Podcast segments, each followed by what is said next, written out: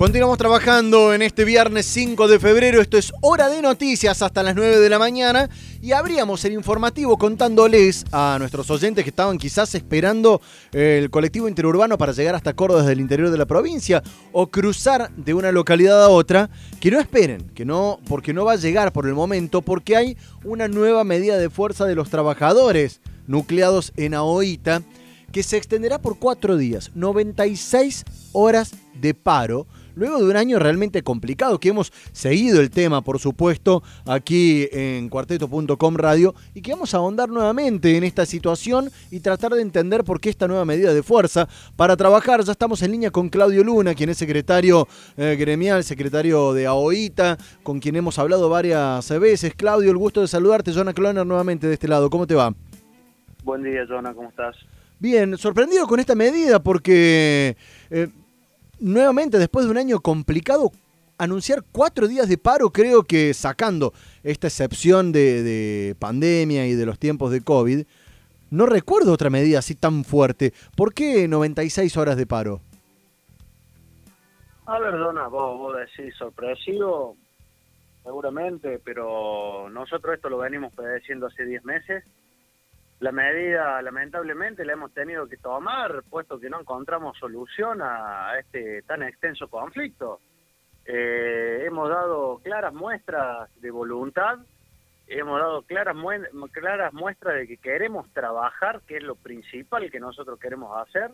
Lo hicimos el 15 de diciembre cuando arrancó este servicio precario de emergencia, a donde arrancamos a trabajar sin tener cancelada la deuda acumulada dimos otro segundo gesto allá por el mes de enero, a donde llegó el cuarto día hábil y no se abonaron los salarios de, diciembre.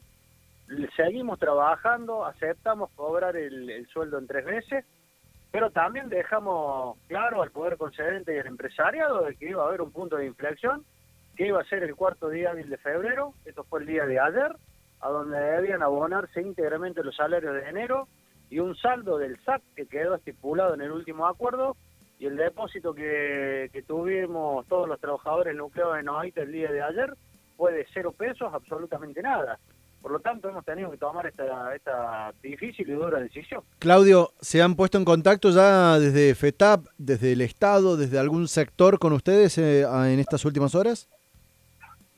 Hasta esta hora no hemos tenido ningún tipo de contacto con ni con el empresariado, ni con la Secretaría de Transporte, ni con el Ministerio de, Trabajo. Vamos a ver el changüino de que son las todavía las 8 menos 5 de la mañana, que todavía es como muy temprano. Pero, a ver, no, no, no amerita describir la difícil situación que atraviesan empleados que no han podido trabajar, que han sacrificado parte de su sueldo, eh, empresas que no han podido facturar, entonces que tienen esa problemática, y por supuesto la de los eh, pasajeros que terminan estando en el medio de todo este conflicto. Es todo parte de, lo mismo. Digo, ¿cómo ven para adelante que ¿Qué puede llegar a pasar con el sistema en general? Porque no es una empresa, son todas, y no es un trabajador, sino que son todos. ¿Cómo puede llegar a darse el desenlace, Claudio? A ver, esperemos que el desenlace se dé como, como debe ser.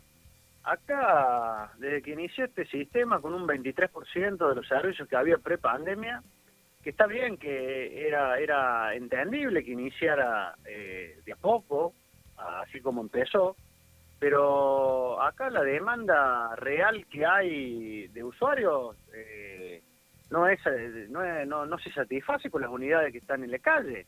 Nosotros lo hemos contratado con el cuerpo de, delegados y con los compañeros de gremiales. Eh, hoy los servicios deberían estar mínimamente en un 45, un 50% de los que había pre-pandemia. Eh, el usuario está, eh, está esperando entre dos a cuatro horas para, para subirse a una unidad tenemos compañeros que son coaccionados por los mandos jerárquicos para que rompan el protocolo y lleven a la gente parada. Acá no se respeta absolutamente nada. Se busca seguir precarizando el trabajo de, los compañeros eh, del transporte. Eh, y por más que lo hemos denunciado y hemos, hemos eh, hablado con, con el ERCEP, con la Secretaría de Transporte, eh, hacen oídos sordos. Claudio. Eh, y encima es un rol que no nos compete a nosotros. Nuestro rol es eh, la defensa de los trabajadores. Pero acá si, si no volvemos a, a hacer que el usuario vuelva a creer en el servicio público, vuelva a subirse a, a- a un colectivo, el sistema va a seguir va a seguir eh, en, en este en esta en este gravísimo en esta gravísima situación. Bien. Acá hay algo que destacar. El empresariado ha cambiado su rol en la sociedad.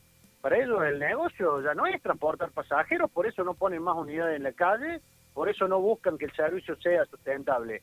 Ellos son unos parásitos que buscan vivir pura y exclusivamente de, los de los fondos públicos, llámese eh, los impuestos que pagamos todos los ciudadanos. Mientras ellos no le pongan esta actitud, mientras el gobierno de la provincia de Córdoba no les exija que cumplan un servicio digno para el usuario, difícilmente vayamos a salir de esta gravísima, situación. Estamos escuchándolo a Claudio Luna de AOITA y voy a, una situación mirando para adelante y no te quiero quitar más tiempo eh, en este sentido. A ver, yo me imagino varios escenarios. El ideal sería que aparezca el dinero, que se le pague a los trabajadores, que vuelva a funcionar el transporte, todo eh, eh, hoy por hoy lo que parece una utopía. Otro de los escenarios que me planteo, que me imagino, es que alguna de estas empresas presente la quiebra y todas las opciones que eso eh, seguiría. ¿Cómo lo estás imaginando vos saliendo de esta utopía que, que tendría que darse, ¿no? Para que, para, para que vuelva a cierta normalidad. Jonah, los empresarios dicen que el transporte no es negocio desde hace más de 50 años. Sí. ¿Por qué ninguna empresa se fue? Porque el, el negocio existe, el negocio es redituable. Lo que pasa es que, vuelvo a insistir, ellos han mutado eh, su función como empresarios. Y mientras la, mantengan esa postura, eh, el servicio no va, no va a prosperar. El, el usuario no va a volver al transporte porque no tiene un servicio mínimamente digno.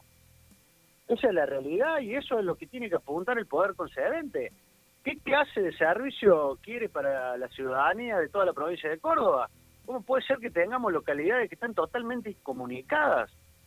Eh, la, la solución, le, creemos nosotros que la tiene el poder concedente, debe mostrar autoridad frente a esta eh, posición inflexible que tienen los empresarios y los empresarios saben cuáles son sus derechos, saben cuáles son sus obligaciones y no las cumplen. El poder no concedente nadie Estado. que las haga cumplir. Eso es lo más, lo más grave de todo. El poder concedente el Estado, ¿no? Exactamente, el Estado. Te voy a dar un claro ejemplo de lo que está pasando.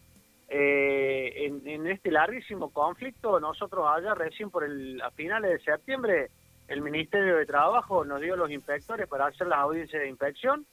Tuvimos, eh, estas audiencias son empresa por, em- eh, empresa por empresa, tuvimos aproximadamente 200 audiencias vía Zoom hasta mediados de diciembre reclamando y pidiendo documentación laboral que el empresariado no eh, aportaba, siendo una obligación de ellos.